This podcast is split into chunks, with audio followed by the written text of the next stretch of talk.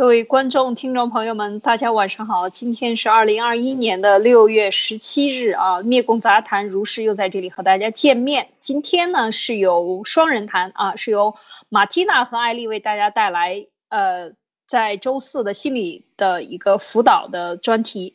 那亲子教育呢和心理呢，我们在这一天呢会比较着重的讲。那今天呢？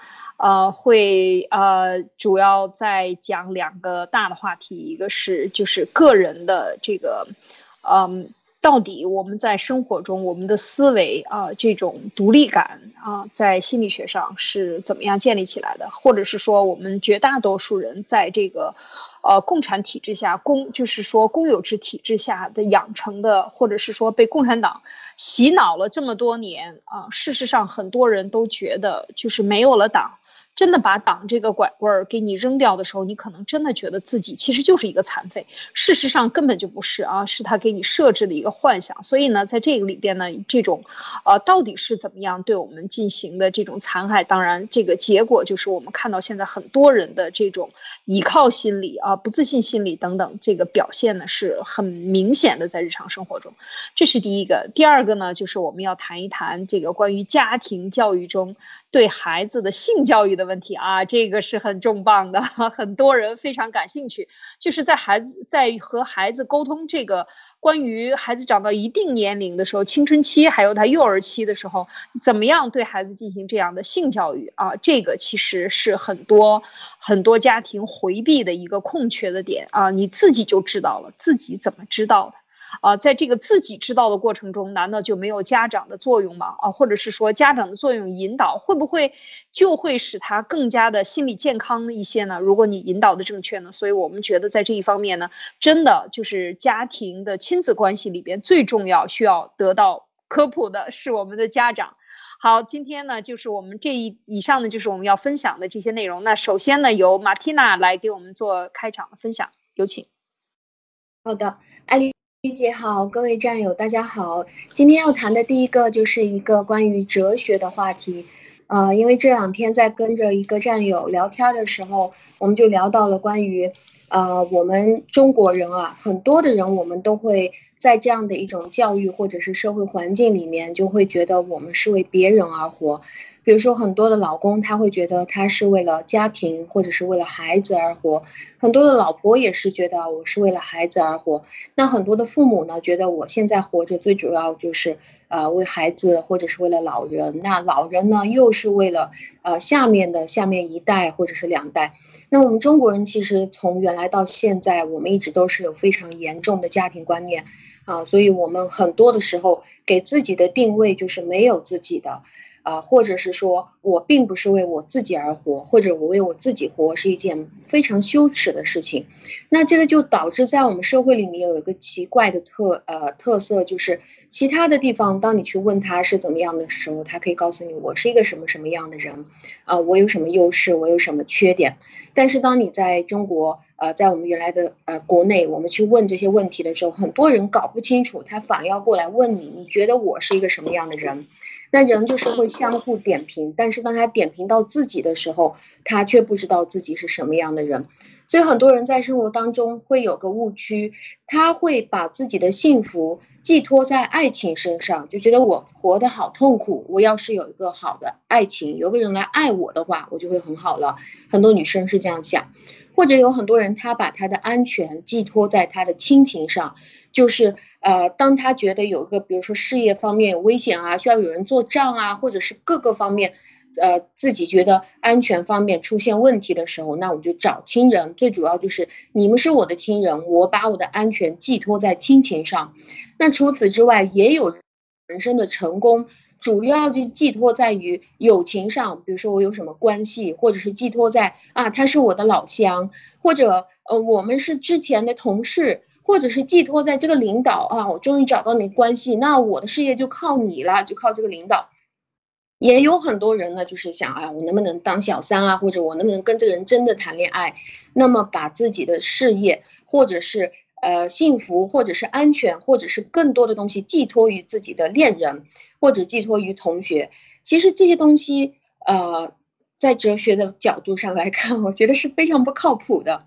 有人说。那你没有说到父母，我认为是可以寄托在父母啊。所以这个中国真的是出现了很多的坑爹坑妈的这个一族，就是因为大家认为自己可以寄托在父母身上。那父母在绝大多数时候的确是可以跟着其他人相比啊，是可以依靠而且很靠谱的。呃，这个我从基因的方向，就是从基因本能的方向来分析的话，什么是我们的基因本能？里面有个点，就是说。每个人都是会很想让自己的基因顺利的被遗传下去。凡是在我们过去的这些祖先当中，对自己的这个基因要不要遗传下去不感兴趣的人，他的这个基因就容易在基因竞赛当中被淘汰掉。就是我不想要有什么后代，或者我是佛教，或者我是怎么样，那么这样的人他就容易可以说是断子绝孙，他就没有后代了。那么放眼。这个视角，我们如果是放长到几千年我们的历史来看的话，在基因淘汰的过程当中，存活到现在，应该基本上绝大多数都是属于基因繁衍或者是遗传，对这个东西非常感兴趣的，动机非常强烈的。那从这个角度上来看，你的父母其实是很有可能非常靠谱的。但是不管父母对你是怎么样，那有一个东西是肯定的，就是你的父母一定要比你早离开人世。几十年，或者是很多年的时间，凡是把我们自己人生的希望寄托在亲情、爱情、友情、老乡、领导，我觉得这个是非常容易失败的。那这个世界从我们出生到我们有一天死去，一直可以依靠的人，其实就是这个现在可能我们完全没有这个感知，或者是不怎么敢相信的那个，就是自己。那么。嗯，谈到这里的话，请问艾丽姐，您怎么看呢？嗯，我觉得今天马蒂娜谈到的这一点呢是非常重要的，也是非常让人值得深思的。其实我自己在这方面也是考虑到很考虑了很多，特别是在出国以后，我看到这个社会上就是各个国家，特别是比较成熟的社会、比较成功的人群里边，其实很多人就是说。嗯，对这个其他族群或者是自己的归属感，啊，我归在这样的一个人群当中，我是这样的，这些人离开了这个人群，我就活不了了，或者归属于这个单位，我不把我贴上这个单位的标签，我就不能活，或者是说把这样的这个自己归属在我是某一类的专家，呃，我的职业是什么，我是什么的专家，这样的人呢，其实。我觉得，作为一个正常的自然人和人交往的过程中呢，呃，更多成熟的社会里的成熟的这种个体呢。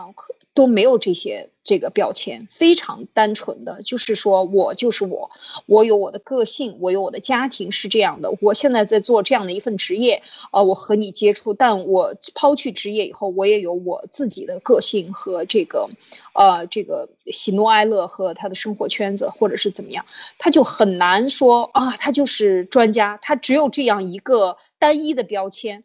很难看到这样的，而在中共国就大部分都是这样，而且我们在特别是在中共国的教育里边，就是老是讲在家要靠父母，是吧？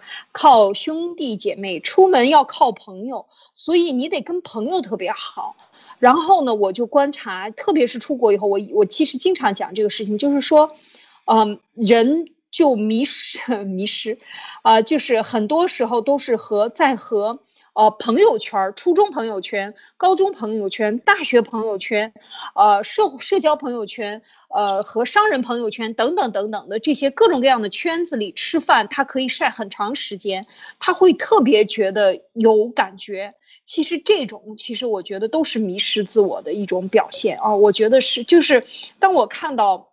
周六、周日的早上、晚上，呃，上午、下午啊，当然这个都主要是沿海地区的这些广东人的习惯。我在海外看到这些人带着老人、带着孩子来吃饭，这个时候你给他打电话，星期六的上午、星期天的上午，你给他打电话，绝对不会超过一半以上的人啊，不会接你的电话的。为什么？这个时间是他陪家人的时间。所以当你看到这些的时候，你就你就会觉得，我就会特别的有感触，就是说人他是活给自己的。而这个时候，就是说他能够以自己为根本点来进行活以自己最看重的人群，就是自己的家人，可能自己的人、自己的母亲来照顾他。然后呢，这一家里边，你一看就能看出这个家里边的长辈。当然，我比较关注是看这个家的顶梁柱啊，上面有老，下边有小，可能还有一些朋友。那这个时候你就看他的这个表现和他的这个特色呢，就绝对和中共国不一样。他非常的这个呃，非常的回归自我的这样的一个，就是说，不管你是。老板还是什么？绝对，你在这个时候就是一个人，你就是在这样的一个简单的家庭中，你认为最重要的人群，对你最有影响的人群里边呢，你你要照顾好他们，他们对你是来说是最重要的。我每一次看到这个，我都在都在想，其实。就像马蒂娜刚才讲到的，我们的这个制度告诉你，没有共产党就没有你，所以一上来就像给你找了一个爹啊，就是给你找了一个依靠。但事实上，你所有的成功与失败跟党真的没什么关系。然后呢，接下来就是国有企业，超大的国有企业，几乎百分之九十五以上都是国有企业长大的这些，呃，这些大院里，各种各样的大院里，军队也好，公公。厂矿也好，在九十年代末之前啊，这个几十年、五十多年里，基本上大家都是这样，在那个时期出生的都是这样的经验。所以我就听到马蒂娜讲分享这个，我就特别有感触。就是说，他总把你归属。当九七年、九八年很多人被解除了这种单位以后，那种失落感和觉得不能活下去的感觉是非常强的，就是可以体现出来，就是给你的洗脑，让你觉得。给你饭就是给饭就是爹就是娘嘛，是吧？有饭就叫娘嘛。那么谁给你饭？共产党给你饭。工作是谁创造的？自己创造的。其实这就是完全这一套逻辑灌豢养下的，这个灌输下的，我们的这个人群其实是失去了自我。他你一生下来他就告诉你是残疾的，你必须得有一个棍子。那么你就认为你是残疾的。当有一天你走出国来，你发现，哎，这些人跟我一样了，他们怎么能自己走路不用拐棍儿呢？你就很奇怪。你走到世界各地看都是这样。哦，你发现哈，我原来有两只腿，我不是残疾。这个时候才意识到，我人应该是最终回归自己，靠的是自己，一切都要靠自己。这一点，我觉得它不仅是一个哲学，还是一个反反洗脑中共国的一个特色。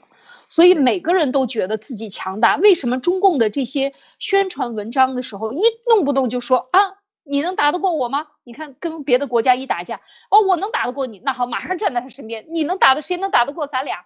就是这种的逻辑啊，无处不在，在日日常生活中，他总是拿一个更强大的东西来跟你去谈。事实上，这个东西是他的心理的依靠，但是这个依靠是非常脆弱的。就是说，你没有依靠自己，你依靠的都是一个虚幻的集体公有制的村村落啊。我们一个集体，我们一个公司，我们一个群体啊。这些我觉得就就是像马蒂娜讲的，我在这方面就体会特别深。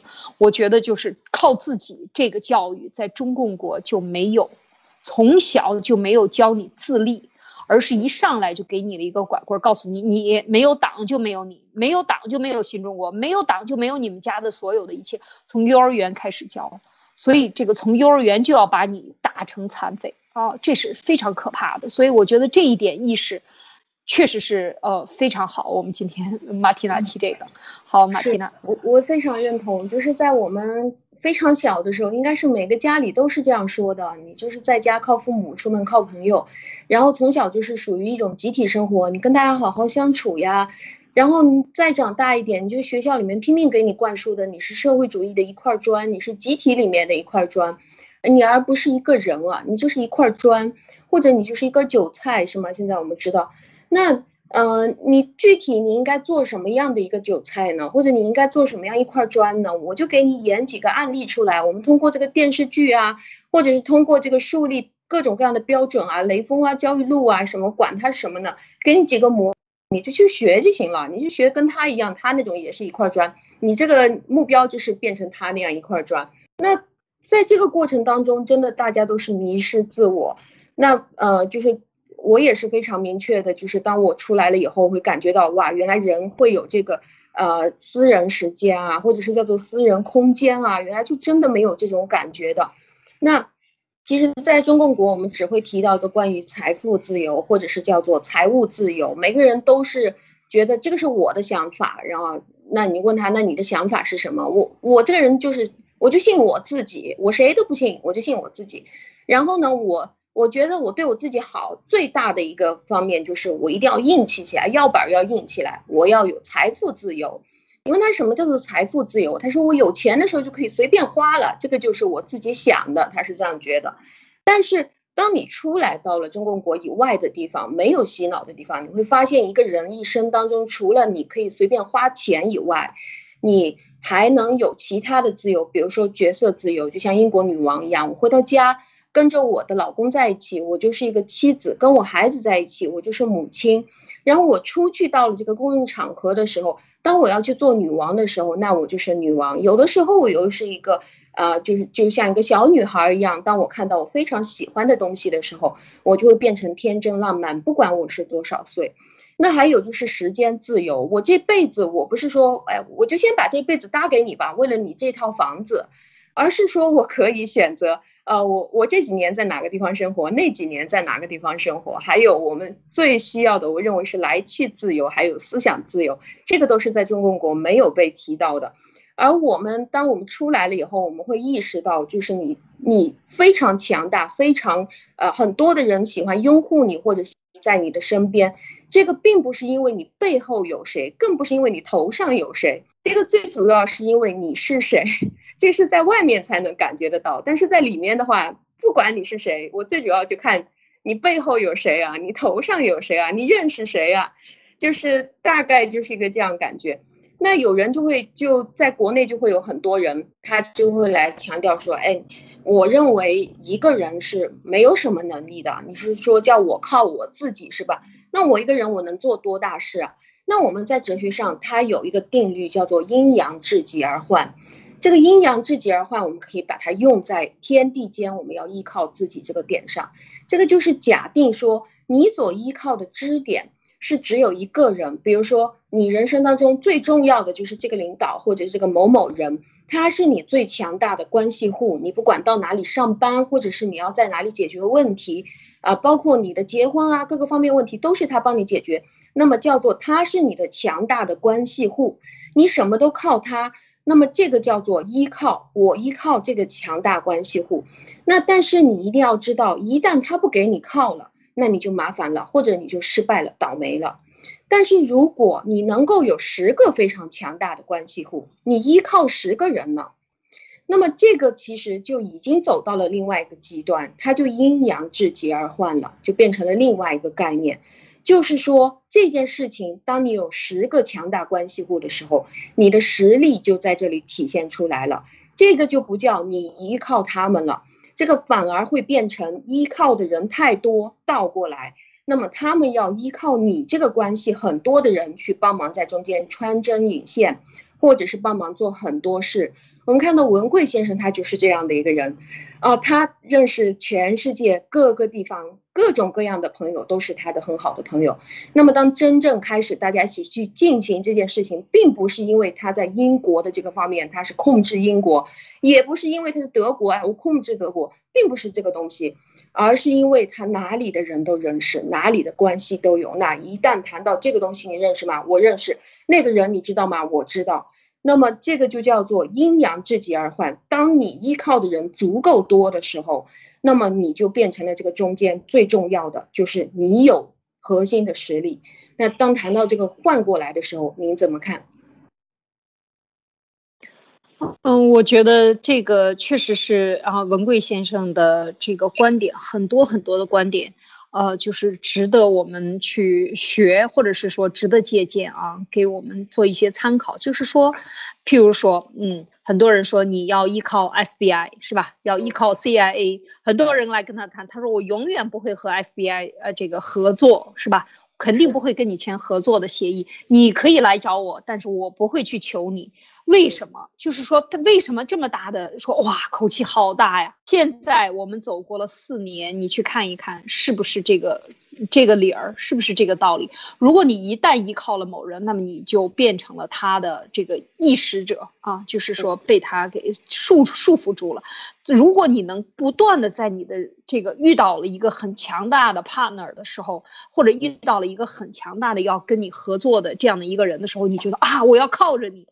你这么一想，本身其实你想一想，呃，这就是中这个中共最典型的啊，就是说你们要排排队，是吧？你们一上学就老师就是权威，家里家长就是权威，校长就是权威。考独木桥考上了学校学那个考上的那个学校，他就能给你带来权威感，一切都是你要仰着头。我我觉得文贵先生教就是他的这个经历，你看 FBI 也好，哪怕是。跟川普总统合作，当时就是他一直都说，我们跟两党都合作，我们只要你灭共，我就跟你合作。就是说，他必须好像那时候哇，真是强大的心脏。你现在想一想，是不是这样？就是这样的一个心态，你要能够变对方跟跟你平行，你你能不能够永远每次在遇到一个强大的对手的时候，你把你自己变得跟他一样高？或者像文革先生，他比他们还高一点，他能够站得更远一点，站在对手的角度去看这个时局，而不是站在这个呃阴阳两极中的任何一极，而是跳出来，每一次都跳出这个这个限定的对话。呃，前提来去看这一件事情，所以你就会不断不断的发展，你就会变得更加有呃，不断的跳跃，这个就会更有体气，更沉得住气，更具有长远思考的意识。所以我觉得在这一点上呢，就是当然这么他是这个个人也是有非常大成就的人，所以我们看就是在这方面，我觉得是可以给很多想在事业上、在人生上有所成就的人是可以。去借鉴文贵先生，因为他就是一个实践者啊，就是一个践行者，他就是这样说的，也是这样去做的，而且他也做出来给我们看。就不说过去四年，就往前数他做的这个酒店也好，他做的这个这个国际的这种呃商业的网络，呃，就就不说了，因为很多人不知道。但是就在过去四年里边，他做出来的事情就足以让人这个。足以让人佩服了，所以在这一点上，我觉得像马蒂娜讲的，你能够从依靠于一个人变成你和这个人能够有一个对等的呃这样的关系，每每一次都把这样当做一个自己去呃平视的这样的一个关系，也许你就可以呃可以就是更加的强大。对对对，但这个我们当然要排除这种贪心、贪婪啊，以及不择手段等等等等这些东西，我觉得也要排除掉，因为它还有一些其他附加的一些条件。首先，你你能够做到这个不断的能够攀升，或者不断的能够被这么多人愿意和你做对手或者做做合作者，就是首先你得有一个很强大的个人的魅力啊，还有很多重要的商业的这些原则你要遵守啊，可能才能做大哦。当然，这是我的一点分享。是的，非常认同。就是呃，有一个例子，就比如说，当你去开一家工厂，你是做一些小商品，比如说你是卖口罩的，那如果是。呃，很多在国内的人，他就会觉得哇，我很牛逼，为什么？因为我的货我专门供给淘宝去卖的，就是淘宝它，呃，阿里巴巴，比如说马云他本人自己给我开了一个口罩专卖店，是吧？那么他他我的所有货都是供给他，那其实这个东西在国内，这个人就觉得哇，我很牛逼了，或者我我认识刘强东，我认识马云，哇，我好厉害。那么或者是说你的货你全部都供给沃尔玛。那么沃尔玛当然厉害了，谁敢说沃尔玛不厉害？它还是很很 OK 的。但是当有一天这个商场，其实当你去跟一个超过自己要强大很多倍的单一的一个人，你去依靠他，或者是一个企业去依靠他的时候，那么他其实就掌握了你的生死掌控权。那么有一天，当他说我们换别家供货，或者我们这个东西下架不搞了，那么你就会发现你很快就失业了，因为你只有他这一家。所以如果你有了很多件，当然有人说，呃，我不会，因为我是他的女婿，是吧？或者我我是他的这个，呃，他们他们家的媳妇儿。当然这个是旁门左道，我们也知道国内有很多，但是这个不具备科学性，就是说它没有反复验证的可能性，没有可操作性。但是如果你一家一家，就是不是通过同一个人跟你介绍的情况下，你自己一家一家去搞定，你又同时供货给乐天百货，又有沃尔玛，又有 Costco，又有家乐福，又有正大超市。那么，当你有了那么多家的人都来拿你货的时候，阴阳至极而换，这个其实并不是说他们很有实力，而是你很有实力了。这个就说明你的企业很有实力了。所以，就是当我们认为我们一个人能做什么事情，我们不怎么厉害的时候，那么你可以去依靠各种各样的愿意和你在一起的人。当你有了各种各样的人的时候，你其实会感觉到。原来这个才是我自己。你会从不同的人身上，或者是从不同的企业身上来认识你自己的产品，或者是认识你自己。这个是一个关于如何依靠自己在这个世界生活的一些方式，就不是只是依靠铁饭碗。我的单位、我的领导、我的妈、我的爹，或者我的呃，我的人生幸福就是爱情。那么爱情有一天它走开了，你的人生就不幸福。嗯，这个这个就是今天我准备的第一个话题，爱丽姐。嗯，好，确实是啊，这个我觉得还是挺深奥的哈，阴阳至极而换，这个可能需要你用很长的时间在人生中去践行，啊，去体验，当然还要去感悟，还要去反思，啊，在学和知的过程中，不断不断的去强大自己，我觉得这些呢都是比较深的啊，这个一些哲学的道理了。呃，我嗯，今天马蒂娜又这么简单的说这个供货的这样的一个。一个例子来跟大家讲，其实我觉得就是走，呃，在边走边想的人生当中呢，可能就是这样的一个过程。如果你去反思，如果你有时间，啊，就是现在在疫情当中呢，其实更多的时间给我们坐在家里去看书、去听、去反思，我觉得这是非常好的一个机会，也是老天爷给我们的这样的一个时机。如果你没有被感染啊病毒呢，我就非常恭喜你了，坐在家里。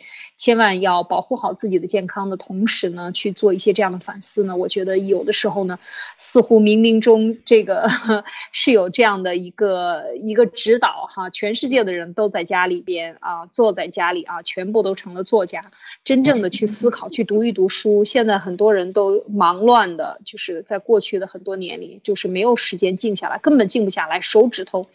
我跟很多人接触的时候，就是他的手不停的在刷他的手机屏幕，完全无法集中啊注意力和你完成一个哪怕是半个小时的谈话，都在不停的看手机、翻手机、打电话、发短信，跳出来。就是这样的一个过程中呢，其实我觉得是很糟糕的。就是人呢，你看，就是呃，思想是要连贯的啊。吃饭也是，吃饭当中这是专心的吃饭，专心的谈话，专心的这个聊天，专心的看一看书。其实今天我觉得这个嗯话题呢还是挺大的一个问题，就是你可以让让像我都想了很多很多年啊，就是这样的话题呢非常值得大家去思考。如果我们每个人把这个天地间能够依靠自己，然后用自己强大来啊证明自己其实是这个。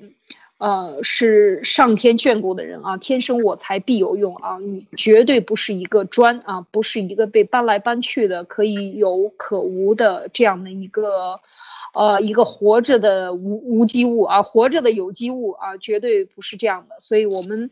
还有更多的，当你去关注自己内心的时候，你去发掘你的那个呃潜力和你去呃在生生活中更多的去反思，然后通过反思来矫正自己，然后不断的再去实践，可能这样的这个过程呢，可能会给你带来更大的利益啊，就是说你的行动力可的方向更加的准确，或者是说更符合自然规律，或者更符合你的这个。你的这个志向或者等等等这样的东西，可能对未来呢更有好处。所以也这个古话老话有个讲叫做“磨刀不误砍柴工”啊，就是正好停顿下来的时候呢，我们多磨一磨自己这把刀，呃，把自己磨成一个龙晶石，比去依靠任何的龙晶石，比去依靠任何的人去吹捧任何的党和集体。都更加来的有实际意义，因为你是你自己财富的创造者啊！当然这是大部分的啊，除了那些，呃，就是呃靠靠爹靠妈的那种，那个我们就没办法说了。就是说我大部分绝大部分人，我们都是靠自己来完成自己的人生的规划的。所以呢，在这一点上，就是找到自己是非常非常啊。非常非常深的一个话题。那所有的宗教都在讲，是吧？你你怎么样找到本性啊？什么找到本我呀？宗教也在这个哲学也在讲。其实这个过程就是在社会实践中呢，就像刚才马蒂娜这个讲的，我觉得确实是非常值得思考。啊，好，呃，那么就我们这个话题就得讲到这里，请请马蒂娜来跟我们分享分享今天的亲子话题吧。很多的这个家长们都在等这这个话题的这个分享。好，好的。就上一周我们在亲子教育话题里面，我们谈到了关于很多的父母望子成龙，这个其实非常正常，而且很多的父母都是非常希望自己的孩子在未来长大了以后可以阶层跃进啊，就是可以去到更高层的，呃，社会。环境里面去生活，而这个阶层跃进里面，我们最重点的其实是是在家庭教育里面，呃，而不是在学校教育里面。那这个家庭里面呢，又包括了呃家庭生活里面的性格教育，比如说孩子的创新能力、他的抓重点能力、他的沟通能力、理解能力。还有他对外的抗挫折能力，还有他自我管理能力，或者是自我克制的能力，还有独立思考、逻辑能力，这些都是属于一个人的性格教育，而排在这个呃。在这个性格教育之后的呢，就是道德教育，就是呃，我们当时不是做了一个两百个案例的这个董事长、总经理做了一个两百个呃例子的一个东西，那它排在第二，就是关于一个人的人品或者是说道德教育。那在道德教育这里，我想跟大家强调，当我们要去教我们的孩子道德教育的时候，我们一定要用的是言传身教配合的一个方式，比较综合的方式，而不是说我嘴上。在做啊，嘴上在说一套，然后我实际在做另外一套。比如说，我说你一定要孝顺啊，你这个小朋友一定要孝顺妈妈，是吗？然后我马上就在就在那边，妈，我不想跟你说了，再见啊。那 如果是这个样子的话，你所做的事情和你所说的东西就是完全两套。所以呢，最。最重要的人品教育或者是道德教育，其实是来自于对于自己家庭里面父母的模仿，或者是对于自己身边的人的模仿，也就是这个言传身教。只有用爱可以让你的孩子发自内心的温柔、善良，还有充满仁爱，还有他的大度。那如果你一边折磨他，一边跟他讲礼义道德，呃，什么三纲五常，那么只会让他变得比其他人更加虚伪。也会让他变成一个讨好型的人，就是嘴上说的是一套，另外呢，就是在想着背后怎么捅刀子。只要有谁比我更弱的话，我就去欺负他，因为人都是会有这股气的，他会藏起来的。那么在这个之后，就是在人品教育和呃一个人的性格教育之后，最重要的呢。第三个呢，才是关于这个人的文化教育，就是现在我们非常重视的这个学校里面的这些文化文化教育。那再往后呢，才是很多人很关注的关于去整容啊，去锻炼身材啊，这个就叫做他的样貌体格的体格教育。这个是上一周我们提到的。那我们今天就要讲一个关于性格教育里面非常重要的一部分，就是家庭教育不可或缺的，也是我们人生必须了解的。为什么？因为这个是我们的生理功能。那但凡这一生里面，我们必定会遇到关于性的这种问题。如果你作为家长你不去教的话，那么他要不然就出去学，要不然就出去自己摸索。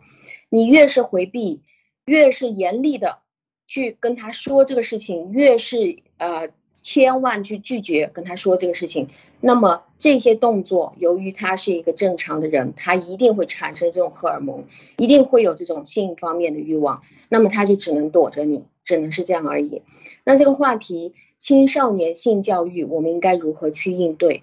因为在心理咨询里面，我们经常都会遇到很多的父母过来咨询这个问题，当他面对心理咨询师的时候，他可能会说的比较透一些。那比如说，我发现我们家孩子在那边看黄片、成人片，我该怎么办？觉得好棘手。然后我们家孩子才十几岁，那如果我遇到这样的问题，我应该从何说起？我应该怎么样去跟我们家孩子去科学的应对呢？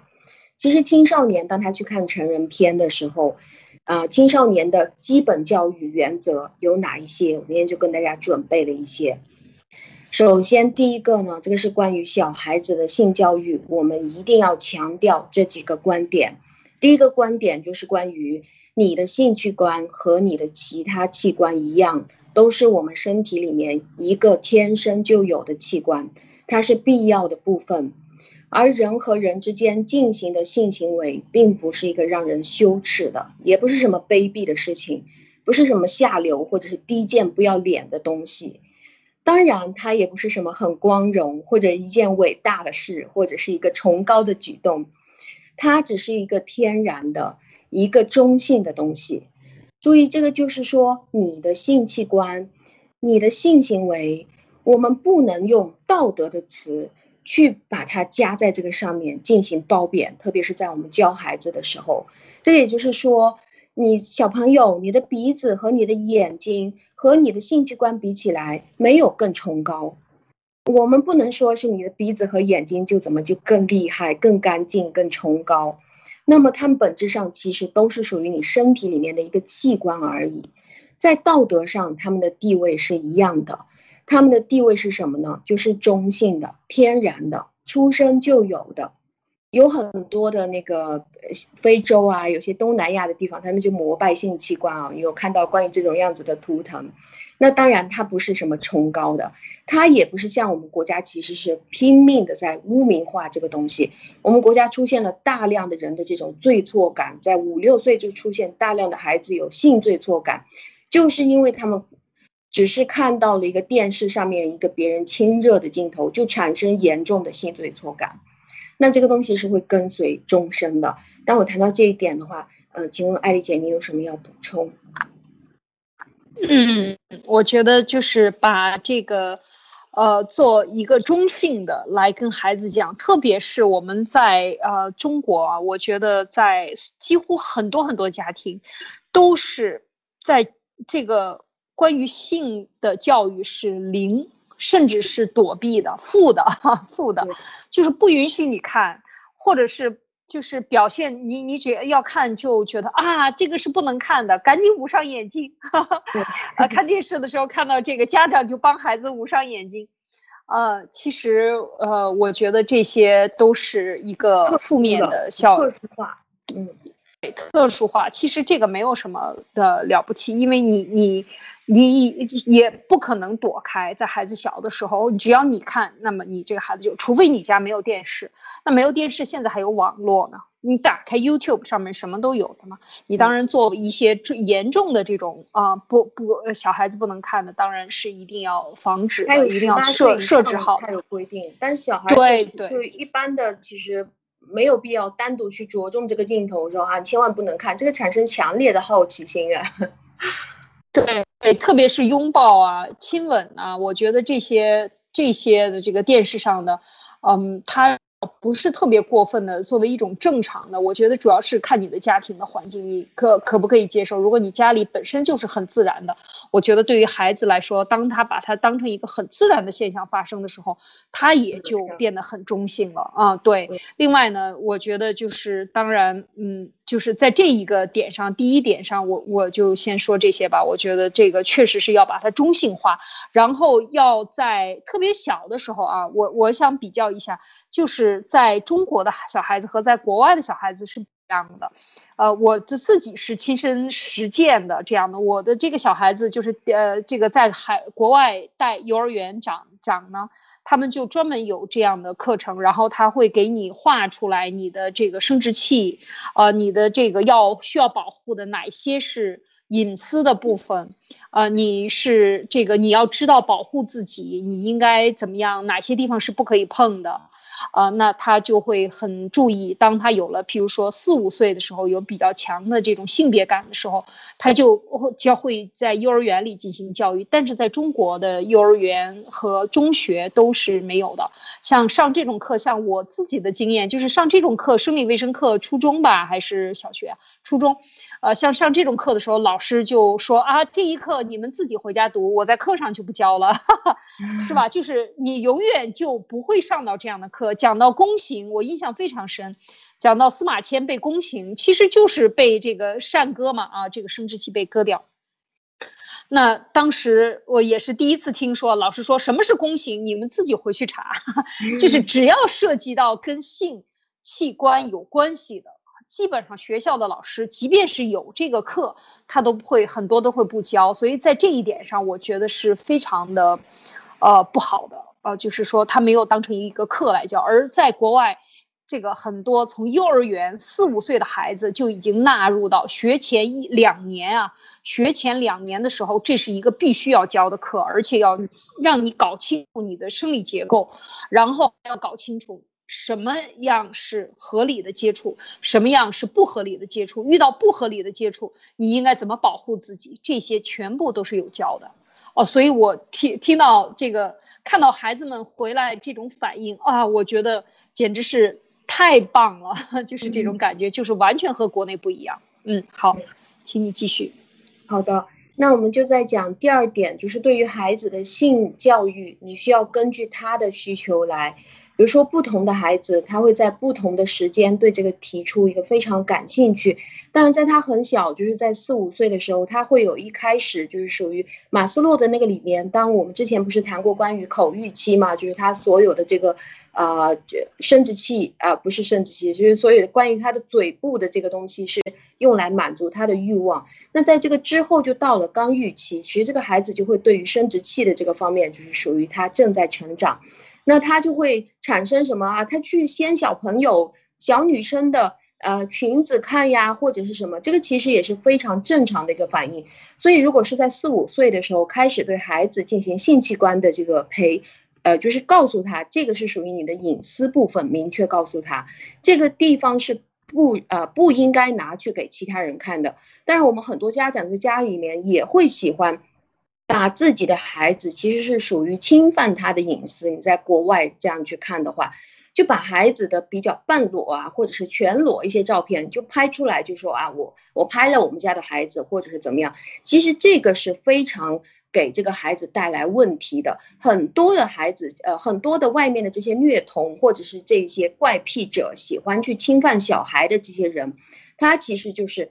会在你的这些照片当中获得一些刺激，并且产生对于我们自己家里面的小孩子四五岁的小孩子的这种兴奋点啊，其实这件事属于内心非常脆弱的，所以我们一定要保护好自己家孩子的隐私。我们不要以为他是小孩子，所以他就没有什么问题啊。我们经常拍他裸照出去，拿来到处发朋友圈啊，或者是什么，那这个是其实有非常大的问题。那么对于孩子的性教育，我们要根据他的需求来。啊，在我这里的统计呢，就是说，当一个孩子在七八岁，或者是他有一些到达十岁、十一岁的时候，他会开始明确的提出来对异性感兴趣，异性的小孩子感兴趣，或者是对性的这个东西会提出一些问题。那么这个前提是，如果你在这个之前七八岁以前已经给过他明示暗示，就是灌输说这个东西非常丢脸，千万别看这个东西是不耻于人类的事情。那么这个孩子，当他跟你提出问题的时候，或者当他开始感兴趣的时候，你就需要开始跟他解释这个东西了。当然，你这个解释一定要讲真话，你不能瞎编。比如说，有的人会跟他说：“呃，妈妈，我是从我是我是从哪里来的？”那么妈妈就跟他说：“你是从你是充话费送的，或者你是我外面垃圾桶里面捡回来的。”这个其实孩子他是会当真的，他真的觉得他是从外面捡过来的，所以他。在你跟他拼命的说完这个东西，你知道你是在开玩笑，但是他会真的就觉得我为什么会活在这个家里？那我亲生父母到底是谁？他会这样去想，那这个也会降低他的价值感，增加他的自卑感。还有，当你在跟他讲性的问题的时候，你一定要控制你的情绪。这个就好像你在教他扫地一样，你说宝宝过来，妈妈教你扫地，或者我教你如何洗碗。你一定要非常平和的、非常自然的态度去跟他谈。那我这里也跟你推荐关于一个印度的呃电影，就是一个父与子的性教育，这个一个一个非常短的一个电视剧片吧，是叫做电视剧。这个里面就是呃儿子各种各样的问他的父亲，而他的父亲非常直言不讳，想出了各种各样的办法去告诉他他是从哪里来的。我记得在当时。他的父亲在谈到关于爸爸和妈妈是怎么样生出来生出来你的时候，他爸爸就拿过来那个苹果的手机，然后就拿那个充电线过来。他说：“你看是这样，当当爸爸和妈妈发生了这样充电的关系的时候，啊，那么你就会出现了。所以你一定要保护好你自己，要不然如果你出去到处跟人家充电的话，你就会跟人家产生一个孩子。当时爸爸是这样跟他说的。所以如果你说的是你这个臭孩子，你问什么不好？你干嘛问我这样的问题？这个是大人的事，那这个其实就会累积他的好好奇心。还有一些人，就像刚刚艾丽姐说的，啊，他在看电视的时候，只要有一点亲吻或者是拥抱的镜头，马上叫这个孩子，他弹射一样的，你走开，太丢脸了，千万遮住眼睛，千万不要看啊，快点跑出去，这个东西不适合你看。那么这种是是什么呢？就是这个是一件非常糟糕的事情。那这样的教育模式长大了以后，会引发非常严重的问题。最严重会引发的是什么？就是关于现在大量发生的男性阳痿，还有很多各种各样的性罪错感非常严重，引发出性变态、性压抑会导致他乱性。他越是压抑，那么这个人更加人格分裂，他会变成另外一个人。一方面，他觉得我简简单单跟我女朋友发生一个性关系，这个都是非常具有罪错感的。另外一方面，这个人他跑去。啊，在那个夜店里面去当鸭子去了，那这样的问题其实是会非常多。在他成人后，因为他觉得所有这些性关系的事情都是不耻于人类的。那么，因为人类的性和繁殖是个非常正常的事情，这类的欲望也是我们天生的。但是在我们面对自己生理欲望的时候，如果我们终身都产生这种羞耻感、厌恶感，觉得自己很下贱、很不要脸，为什么我会很想要？这个性方面的这种需求的话，我觉得这个就是更多的来自儿时家庭教育给这个人带来的这种观念。谈到这里，您怎么看？嗯，我觉得其实确实是啊。这个说到这儿，我突然就想起了这个《阳光灿烂的日子》里边。就是很简单的，很多中国的家庭是呃绝对不讲这个这个性教育的，父母就是家长是不跟孩子讲这个，你自己长大了去弄，或者这件事情就像刚才马蒂娜讲到的，最后达到的就是一个负面的效果。事实上，我觉得就是完全可以，嗯呃开放的或者相对开放的，在这个一定的年龄，就是他要青春期发育的时候，要跟他谈。特别是男孩子和女孩子啊，可能男孩子的侵犯会强一些。那么这个时候就是要这个父亲一定要有这个责任。所以我们说一个完整的家庭是多么的重要啊！就是女孩子在发展的时候呢，这个母亲就很重要，要和和她去讲，呃，然后要学会就是能够区别对待。另外就是能够把这些所有的事情。这个父亲的作用，就像刚才马蒂娜讲的，如果你不会做这样的父亲，那么请你去学习一下，看一看电影，看看别的父亲是怎么做的，你能不能低下头来？另外，这种亲热的动作，在中国人很多是没有这种，比如说拥抱。或者是这种呃家人之间的拥抱是很少的，或者比较基本上不不发生这个接触的就很糟糕了。那这个时候你要在孩子面前，如果如果能够他认为这种拥抱是表达感情的一种很正常的，事实上，父母之间的这种亲密的呃在孩子面前 不掩饰的这种互相夸赞。这对孩子是非常好的，我我认为是非常好的一个积极的示范的作用。因为呃，言传身教啊，言传是一部分，身教也是一部分，这两个还要还要相对的匹配，就是不能说一套做一套，否则这个孩子就是一个伪君子，他就也跟你一样说一套做一套，那这个就很糟糕了。所以所以就是尽量的能够。比较直接的跟孩子来表述，我觉得这一点，而不是拿着架子，因为我们是家长，所以你不能够，呃，我们不能在你面前怎么样啊？要端着啊！我觉得这是老一代人会这样。那就我觉得像这个，如果我们的现在的有孩子在呃青春期或者更小，我觉得这种示范的作用会给孩子更加积极，他会更加的大度。而更加的有爱心，还有有忍耐心。我觉得在很多问题上，他也会当你这样去做的时候，他会跟你敞开心扉，特别像马蒂娜讲，特别平静的跟他讲这些问题，不把这个作为一个特殊的事情嗯，不要有特别的反应去跟他讲的时候，他也会在日常生活中睡醒觉，比如说早上起来睡醒觉，或者睡觉之前，你跟他的聊天中，每一天的这种呃有质量的对谈当中，你就可以去谈这些问题。你最近有什么样想法，或者是说我喜有哪个女孩子喜欢你了，对吗？那你就可以聊，你可以还给拿来照片给我看看吧，哈，是吧？你可以有很多种这种谈法。让他把他内心的东西就是引导出来。当没有了这个呃这种呃加强版的好奇心，没有了加强版的这种意意志以后。这些事情对于孩子，他就像和做做题一样，生活中遇到的所有的困难一样，他就会来跟你分享，来跟你去讲。那这个时候，你我们这个叫做家长和孩子共同进步，共同去学。你当你发现他的问题，那么你也再去找一找怎么解决，或者你用更平静的态度来跟他谈的时候，那这个时候孩子也会就这个问题，可能有很多孩子都不会经历这个很糟糕的这种青春期的逆反。他就过来了。我我接触过很多人都没有逆反的哦，就是说非常健康的家庭，他没有这种非常厉害的逆反心理。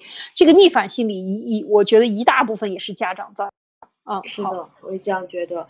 那就是呃，就是就我现在就谈刚刚艾丽姐说到的那一点，就是我首先要给各位家长去打预防针。当你突然之间听到你的孩子在跟你谈到关于他和异性在一起。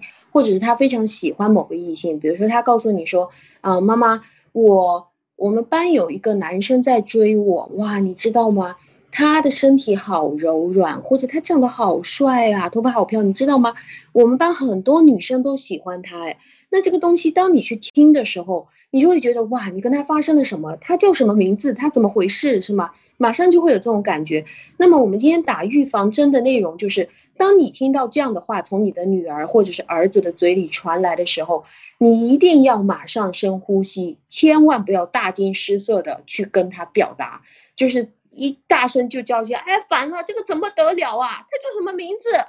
他是谁？我去打他。那么。你为什么你不能大惊失色呢？只要你是突然之间就暴怒或者是大惊失色的话，其实你就会断绝了在之后关于他和他喜欢的人之间的这种情报来源，他不愿意再告诉你了。那么他就会认为说你这个人接受不了，我以后就不能告诉你。其实只是这样而已。那有人说，那我如果是不知道又会怎么样？其实不知道问题就会更大。呃，其实当你的孩子说到有人在追他，并且对方很不错的时候，我们知道这个暗示就是他也很喜欢对方，或者他们已经在一起了，是吗？那我们需要非常理智、非常冷静的，好像就是听到孩子说：“哎，妈妈，外面下雨了。”就是理智到这个程度，那就哦，是吗？哦，有有个人喜欢你，是 是这样吗？哎，那他是什么样子？我看看照片呢，就是像 艾丽姐说的这样。当然，我们这同样的方法，我们也可以用到老婆身上。有的时候，老婆非常喜欢在家里暴怒啊，那个暴怒的时候，我不跟你过了，我我们日子不要过了，我现在就把家里烧了。什么？当你听到这样的话题的时候，你也需要冷静，然后你就深呼吸两口，我们现在打预防针，然后你对他微微一笑，你就跟他说。哦，你要把家烧了，那么这样，你现在去客厅，客厅那个大门口啊，鞋柜，你把那个打开左边的小抽屉里面，打火机放在那个里面，你去那边，嗯，你就烧吧。然后他就觉得，哎，我这样走极端好像就没有什么意思了。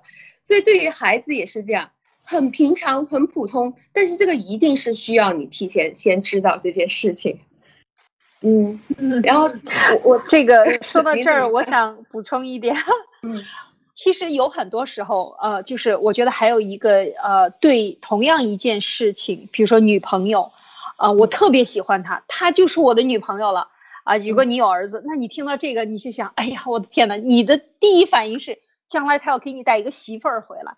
但是在这个十几岁的孩子，他是非常懵懂的，他甚至对女朋友这个概念是什么都不清楚的时候。当然，我说的是一般的啊，不是说这个很很成熟的这种呃男孩子啊，就是说如果没有大问题的，一般来讲，我觉得我的理解是，大部分这些孩子他并不知道他说的这个话的这个概念和你理解的这个概念完全是两码事，他可能就是出于喜欢，他又不知道他说啊。她将来就是我的老婆了，我们现在就管她叫老婆、老公，啊，你听了完了，哎呀，这要怎么办呢？这是发生事儿了吗？还是怎么样？你想的都是大人，你已经比他大了，最起码几十岁，是吧？你这个年龄想的问题和他那个年龄想的问题完全是一码另外一码，他那个完全是过家家级别的，甚至幼儿园都没有出出来的这样的级别，所以你就想一想啊，这是有概念的差异的误概念误差。你要站在他的那个年龄去想，他这个时候说到的这些所有的词汇都是一样的，但是对你来讲，你可能就跳起来了。有的家长就跳完了，你你干什么了？犯罪了吧？你你在干什么？就暴打一顿，把这个孩子。其实这个孩子说的可能只是他的一个想象，还添油加醋了，因为他想让自己显得更加的男子汉，是吗？所以。他很多其实他是非常儿童的一种想法，或者更初级的想法，所以这个时候一定要站在这个孩子的他的理解力，因为你是家长，你非常清楚他对这个事情的理解力到哪儿，所以一定要站在他的角度上去帮他分析。也许你一鼓励，他就觉得没趣儿了，可能过两天就不喜欢了，都有可能是吗？好的，马蒂娜。嗯，对，非常认同。就是其实很有可能他们就只是上下课一起回家，然后一起上学，这样就那么简单。他就认为啊，这个是老公老婆啊什么的，这个也很有可能。所以就不要先不要大惊失色。那第四个就是关于，当你发现你的孩子开始看成人片、看黄片的时候，其实这个东西并不能替代性教育。但是如果你发现你的孩子开始看了，比如说你看他手机上啊，他在家里面用电脑看啊什么。那么这个时候，其实如果他看的量很少的话，你就装作不知道就行了。这个其实就是属于一个非常正常的现象。但是有人说，哎。这个看完了黄片看多了，会不会让我的孩子很想尝试啊？这个会让我的孩子发生性行为会提前？这个其实在全世界的数据上都是没有证实的，大家可以放心。恰恰相反，这个大数据显示的是成人片非常流行的国家，我们知道就像岛国这样的国家，它成人片非常的发达，非常流行。那么这个地方。当你去看的时候，你会发现它的这个数据里面，它的成年数成年的处女的概率反而比其他国家要高出很多。这个地方的青少年性行为反而是大大下降的。原因为什么？原因很简单。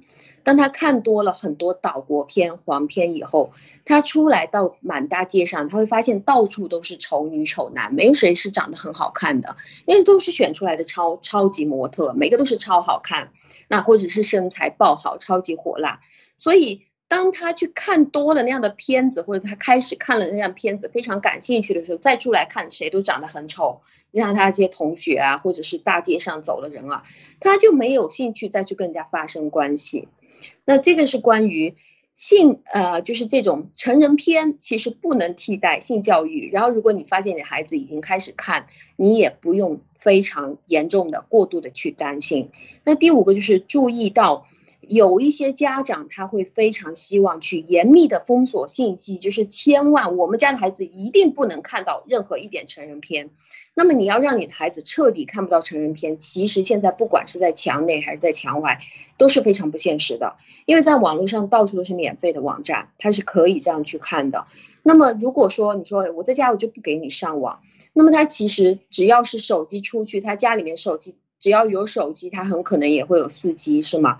或者是他出去到任何地方都可以去上网看，你是堵死吗？你是堵不死的，肯定不能。但是为了保护孩子，我认为你把他堵死信息渠道这个办法是你做不到的。但是你可以防止他不要长久的、严重的、长期在那边看成人片，这个是可以的。因为一个小孩子他长久的去看这个东西，或者是沉浸在这个东西里面。其实他只有家里面才有这个条件，或者是说自己的房间才有这个条件，长期的去做这个事情。但是在家里面，你其实可以控制网络的。你可以说，哎，我们家里面现在我们这边网络断了，我们没有 WiFi，你就可以给他设定一个付费的四 G，我一个月我就给你多少四 G，就是这样。或者你可以经常过去捣乱，比如说你敲敲房门，哎，宝贝，你饿吗？我给你送一点吃的过来。或者是过去问一问啊你今天在干什么？那这个东西又捣乱了。经常过去捣乱，他就搞不成这个事情了。这个就是关于看黄片，其实没有太大问题。而且呢，你想做到完全不让他一点都接触不到，这个是不可能的。你只能控制不要看的太多。那这里我也呃讲这个第七点，就是其实成人片看多了，最大的坏处并不是说她会怀孕，也不是说他会提前出去跟人家发生性关系。而是他会由于自我解决、自我释放而导致的个人精力不济而已。所以你其实，在严防死守的这个东西，不会给他带来什么怀孕啊，或者是太多的过度的性行为。这个东西反而是帮他释放了自己的性欲望，让他对外面的人更不感兴趣了。嗯，说到这里，您怎么看？这些我觉得都是他你刚才讲到的，就有统计数据可以证明的。这个呃，青就是特别是青少年啊，就是十几岁的孩子开始有这个这个呃这个发育以后呢，开始这样的一个关注。我觉得这现在特别是手机时代和这个信息时代，你很难躲开，因为很多学校的教育呢，可能都是用这个 iPad 或者用电脑啊，在网络上课。所以你在这方面只要是稍加关注就可以。有的时候，嗯，甚至，呃，我我觉我是我的想法就是说，如果孩子就是特别关注这些，你可以跟他分享。你看，你你有什么好看的？你最近看到什么好？我们一起看好不好？就是你这样的话，他。其实就没有了这种隐蔽的，或者是说像做贼的这样的想法呢。那可能很多时候他减轻了这种压力的可能会更好。也许呢，他自己过一段时间，因为他是一个正常的发育期，他一定会有这种心理，没有就是不正常的。所以当他。过了这一段时间以后，他可能觉得啊也无所谓啊，也就是这样了，呃，所以接下来就是把他的同时要能够正确引导，比如说像呃，你可以带着孩子去骑车啊，去锻炼身体啊，把他的这个体能消耗掉，那也是一种办法，是吧？就是说让他的这个去参加一些运动啊，打球啊，踢球啊。啊，打打羽毛球啊，出去骑自行车啊，有很多种游泳啊，你有很多种办法。这个时候，呃，就是做一些集体运动啊，集体性的活动啊，会可能会带来呃这个很很很有趣的一个这个精力的这个分散。另外呢，还会增加一些体能，这是我的一点想法。嗯，是的，就是。呃，我我也非常认同，就是当他，嗯，当他觉得这个东西没什么，那比如说，哎，妈妈跟你一起看，他觉得，哎呀，我才不想跟你一起看，好无聊啊，这个事情怎么能跟你一起看？那么，OK，那很长，就是很短的一段时间以后，其实很多的孩子，当他你发现他过度去看的时候，很有可能就是在你的教育当中你过度禁止了，那么你就让他产生了另外一种快感，就是我其实是为了反叛。为了叛逆我家里面给我的某种要求而去悄悄的看，那这种人他会过度的去看。其实由于先天的这个呃性的欲望特别强烈而过度的去看，我觉得这个概率是非常小的。那当他可以去正确看待这个事情的时候，其实没有太大问题。那我们要注意，就是如果你的孩子是十五十五六岁以前啊，其实。如果他是从来，他告诉你啊，从来就没有看过这个东西，你也没有发现过，其实这个是很正常。但是如果你的孩子已经进入大学，比如说他是十八到二十几岁，或者他是二十五岁，大学已经毕业了，他拼命的跟你号称，或者是你真的就是发现他一点都没有看过关于这种男女之间的成人片，那么这个在心理学，当我们去咨询的时候，我们就会发现，那么这个孩子可能这个事情。不是什么特别好的事情，也不是什么特别坏的事情，很可能这个孩子就是属于叫做单纯性的同性恋，但同性恋是有很大一部分就是天生的，所以你怎么办呢？其实这个也没有什么太大的问题，就是你就接受就好了。其实我他是二十五岁，还是从来就没有看过关于这种男女之间的这种呃性爱片啊，或这种成人片的话，其实他已经是有问题了。那么这个就是关于呃，大概在什么年龄，大家一定会去看。而且另外的一个统计数据，当你去查的时候，你会发现，在大学里面从来没有看过，就是或者是号称自己从来没有看过这种成人片的，也是分做几个类型。一个类型就是小时候曾经对于看成人片，或者是对于这种性，或者是对于性器官、性生活是非常羞耻教育的这种人，他就会千万不要告诉别人，他觉得这个是一种隐私。那这个也被中共严重的利用，就是告诉我们，现在我认为啊，就是我看过的其他地方的医院里面，其他国家的医院里面，没有一个是觉得说，哎，这个妇科医院、男科医院。或者是叫做生殖系统、泌尿系统这个问题的医院，这个是属于叫做隐私，所以我怎么宰你都可以，我会为你保护你的隐私。你过来做那么一个小小的手术，男性的这个呃生殖生殖器的这个手术，那么我就要跟你收一个天价的费用，然后我承诺给你保密，你这个东西不敢到处去对比了，然后你这个东西你觉得是不耻于人类，不能跟不能跟着大家说，那么这个东西。当你不敢出去说的时候，这个东西变成你的把柄，你怎么看？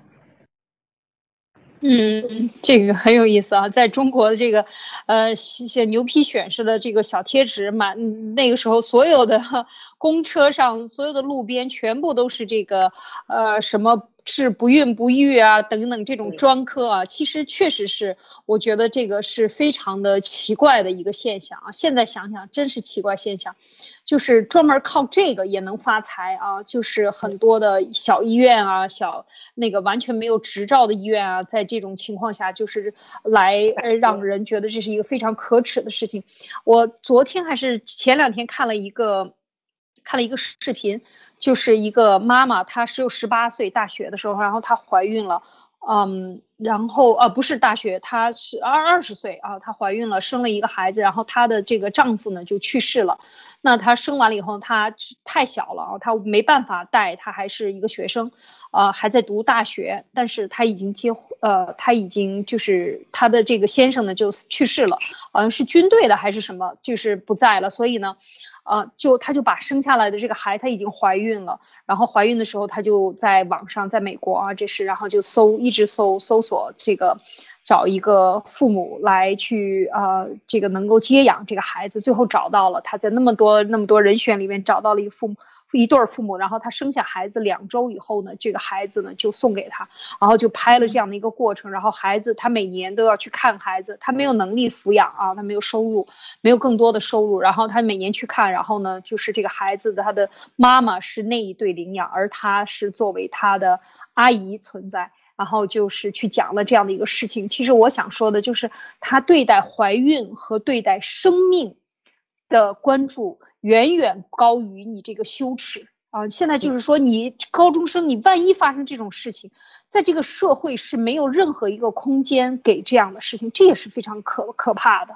就是说，如果一旦发生这样事情，那么一定要首先从生命的角度去看。你看，像这个女孩子，她就把她生下来了，然后把她送给别人去领养，然后呢，就是去记录，用影片去记录和这个孩子一起成长的过程，然后说我特别的爱你，但我不是你的妈妈，我是你的阿姨，因为我没有抚养你，所以呢，呃，她就是自己这样去解释啊。所以我看了这个特别的感动，我觉得这就是对生命的态度。最后，她就有爱心，有宽容心。他能够把这样的一个生命留下来，我觉得就是，哎，特别美好的一件事情。而在中共国，你哪怕是两个大学生或者是两个高中生相恋，其实这也没有什么。如果你真的相恋，有多少人是这个同学恋啊，是吧？就是从中学可能到大学，然后毕业了结婚的，有很多这样的。呃，为什么不鼓励呢？其实也没有什么。而且如果大家觉得两情相悦，又有又早晚也是一样的。所以我觉得在这一点上呢，呃，就是。中国社会给予的这种舆论的道德的这种咒骂啊，导致这些孩子完全没有空间，最后就变成抑郁，或者之后就变成自杀。这种留下的心理创伤，其实都是大家给的。如果你鼓励他，你看，我就看到这个这个美国的呃这个女孩子啊，她真的好像不到二十岁，她能够把这个孩子生下来，然后最后送出去，然后陪着这个孩子一起每年去看他。这个拍影片的时候，这孩子已经四五岁了，然后呢就呃去记录自己和他在一起的时间。我觉得这也都是非常让人呃觉得美好的，最起码你不会。呃，自杀是吗？你不会觉得你犯了一个永远无法原谅自己的错误，或者觉得自己被玷污了，或者觉得自己被社会抛弃了？没有这样，是吧？所以就是说，这个社会的环境也是，确实是太可怕了。马蒂娜，是的。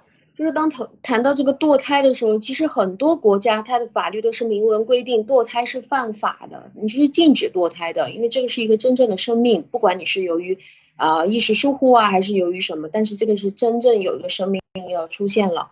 那我们的国家却是反过来的。我之前就遇到过一个哥哥，他就跟我说，我跟我女朋友分手了。我说为什么？就他们之前感情是非常好的，就是因为他们。在在他的工作还没有稳定的时候，那个女朋友怀孕了，然后他经常看那个广告嘛，那个广告就是说的轻松三分钟是吗？你还什么都不知道，这个孩子给你解决了。那这个其实，在我们国家，这个堕胎的这个事情是非常严重的。大量的女孩子去做过关于这个堕胎的事情，那他也觉得这个事情不怎么样啊，所以他就跟他女朋友说的，没事啊，轻松三分钟，你要去哪家医院，你选一个，我就带你去那边把把这个孩子做掉就行了。他的孩，他那个女朋友就觉得哇，你太伤害我了，太受不了了，所以就跟他分手了。那其实，在我们国家，就是在这个方面，其实一方面是给你制造一种羞耻感，就是你不能对外去谈。那另外一个方面呢，就是又同时又又制造了这种什什么轻松三分钟去堕胎这种非常奇怪的事情。那这里我我就想谈关于艾丽姐所说的，如果你的孩子第一次谈恋爱了，比如说他是二十岁或者是十八岁，他跟你他回来跟你说，妈妈我有女朋友了，或者是呃爸爸我有女我我有我有男朋友了，那这个时候我们也是需要打预防针，就是很多的父母听到就非常的紧张。那很多的父母也会来问我这个问题，就是关于，哎，我们应应该怎么样去对对方的家庭做一个背景调查？因为好像他们觉得，哎，我们孩子现在差不多也可以开始谈恋爱了，就是在十八到二十岁。那就要做各种背景调查，对方什么家庭条件是吗？他们父母是什么背景？到底是收入多少钱一个月？那这个孩子现在在学校里面成绩第几名啊？那左分析右分析，觉得这个东西还不够。我觉得你是心理咨询师，你要给我给他的那个孩子还有他家长做个人才测评。我把这个跟他聊天的这个聊天记录啊，我悄悄去拍我孩子聊天记录发过来给你看。能不能帮我想办法分析一下这样的孩子他原生家庭这样说话他是怎么样的？然后他人格解析帮我做一下。那我在一般遇到这样问题的时候，我就会我就会觉得这个其实非常没有必要。为什么？因为你的儿女首次谈恋爱，基本上就是在玩儿，就是在他的概念里面，谈恋爱就是谈恋爱，结婚就是结婚，他从来就不考虑关于结婚的事情。这个时候也不去问说你是第几名或者你是谁。有可能就是因为我坐在你前面，你坐在我后面，我经常转头过去看到你对我含情脉脉的眼神啊，那么大家就谈恋爱，就那么简单的一个事情。那在他们来看，其实跟着结婚不结婚基本上没有什么关系。那作为父母听到听到这个消息的时候，我们也要打预防针，你需要什么样的态度？比如说你的儿子跟你说：“妈妈，我谈恋爱，我有女朋友了，或者说，哎，我有老婆了。”那么你就需要好像听到你的儿子告诉你说：“妈妈，我今天踢完球赛再回来。”就是那样的一个态度，或者是说你妈妈啊，你的女儿跟你说：“妈妈，我今天出去逛个街再回来。”就是那种态度，非常云淡风轻。那么他其实就是玩儿。我们现在的，我们从统计数据上去看，不要说是第一次谈恋爱，十八到二十岁就跑去结婚了，这个法律也不允许的，是吧？那么。谈一次恋爱就去结婚，它的概率其实它会小于之一，就是低于马路上你的孩子今年被车撞死的这个概率还要更低。那即使是结婚了又能怎么样？我们我们快呃换一万步说，就是说，即使现在结婚了，你也可以去查一下现在国内的统计数据，离婚数据是非常高的。大部分的地方都已经超过百分之五十，那有一些省份即现在是已经超过百分之六十几，超过百分之七十的都有。那在这个地方，社会氛围是什么样？就是如果你作为一个结了婚的人，你不去离婚的话，那你就是有病，你就很奇怪。那么你自己一个人去跟着你的孩子去强调说，人结婚了就要白头到老，你和整个社会的这种每个人都在离婚。这种示范作用比起来，其实你个人的作用、个人的力量是非常薄弱的。所以很多年轻人其实现在他们在这种社会营造的氛围下，已经把离婚当成了一种叫做解决夫妻矛盾的好办法。就像我们两个吵得不可开交，我们就离婚吧，觉得这个就是解决问题的很好的办法。所以我们谈恋爱或者是早恋或者是晚恋，其实最大的问题就是你不能怀孕。为什么？你怀孕你要负责终身，直到你死了你还没有负责完。那你怎么看？对，这是一个观点啊，这是一个就是说都觉得麻烦的事情。其实我觉得啊，在整个的现在社会形成的这样这种状态啊，就是说大家离婚为了买房子也去离婚。我当时非常的诧异，但十几年前那个是就是政策制定的啊，就是这个制度制定的，逼着别人去买房，否则你买不了第二套房子，你俩必须得去离婚，然后房子挂在一个人名下，然后那个人再去买房子，买完了以后呢，你们俩再复婚。再复婚不高兴就不用复婚了，都是老夫老妻了，是吧？然后呢，就是我碰到很多的朋友都是这样去做，我非常的诧异，因为。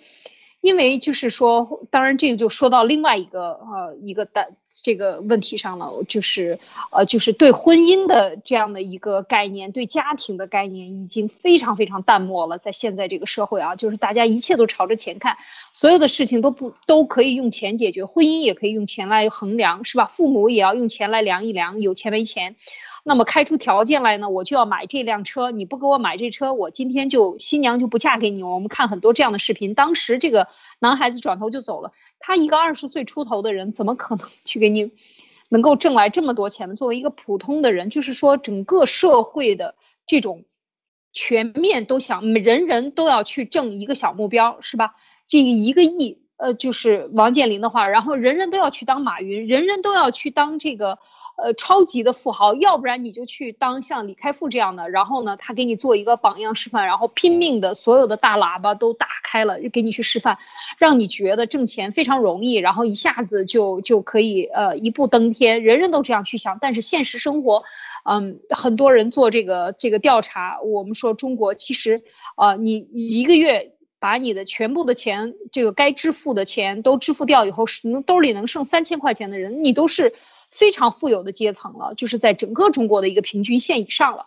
所以你看这种情况，他就不跟你讲啊，在事实上他就不给你宣传，所以这导致的人们在电视上看的节目也全部都是高大上的，房屋都是透亮的，全部都是非常富有的生活，每个人开的都是这种豪车，这就是严重的。社会出现大问题的时候，他给你进行的这个电视上的，然后另外就是回到呃抗日时期是吧，让你把你的情绪发泄掉，这些都是不正常的一个社会环境，包括结婚离婚的这种。观念的淡薄，所以我我这个就是我觉得这是另外一个话题，以后我们可以还在谈。但是我觉得就是说，家长你在这个情况下，你只能是说尽你做好你自己，尽量的去带好孩子，做好示范作用就够了。剩下的这个。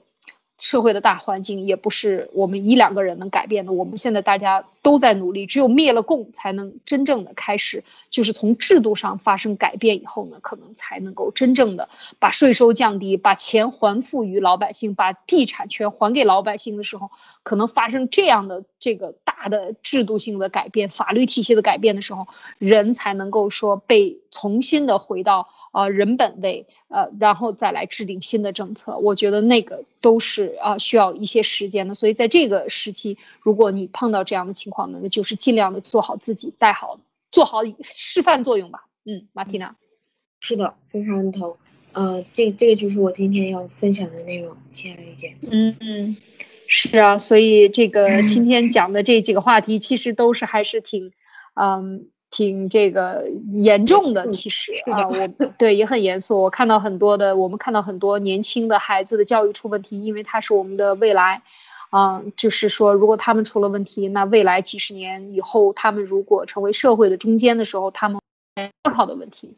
所以这个，我觉得这个确实是啊，是让人看上去非常的复杂，但是呢又不复杂，就是我们只要就是把。把这些问题的点看好，你掌握好自己的节奏，先从家长开始做起，把所有的焦虑、把所有的这种烦躁啊和这种暴躁啊都把它去掉，先静下来啊。像马蒂娜讲的，先大喘一口气啊。所有的事情其实都是人生要经历的。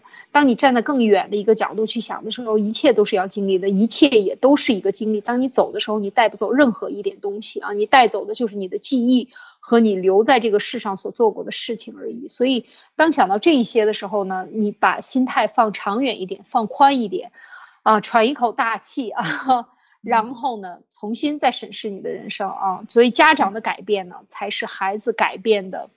呃，最开始啊，就是原动力，我觉得，所以这个父母都是呃非常不容易的。但是我家庭的教育，亲子教育，首先从父母的教育，父母的改变开始，好吗？马蒂娜还有什么要分享？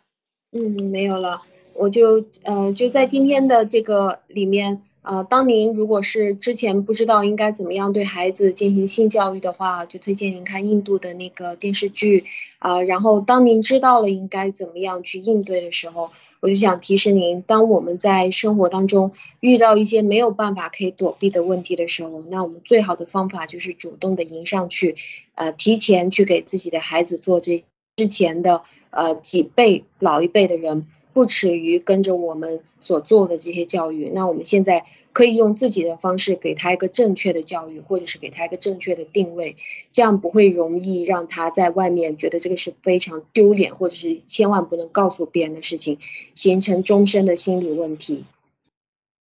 非常好，嗯，感谢马蒂娜的分享啊，我觉得今天的分享其实非常的重要啊，就是，啊，性格教育。呃，是绝对可以影响人一生的，而这个性格的教育和你的幸福都是直接挂钩，和你人生的走向都是直接挂钩。我们看复旦大学的这个问题，这个悲剧啊，就是姜文华老师的这个悲剧，其实就可以看出来，在家庭教育中，在社会环境中，嗯，就是社会环境当很糟糕的时候呢，你的这个性格如果好的话，你也是可以扛过去的。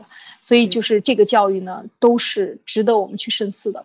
好。今天呢，感谢大家的时间，我们就分享到这里啊。这个今天的这个分享就到这里，明天我们再继续和大家见面，好吗？感谢大家的收听收看，再见，再见。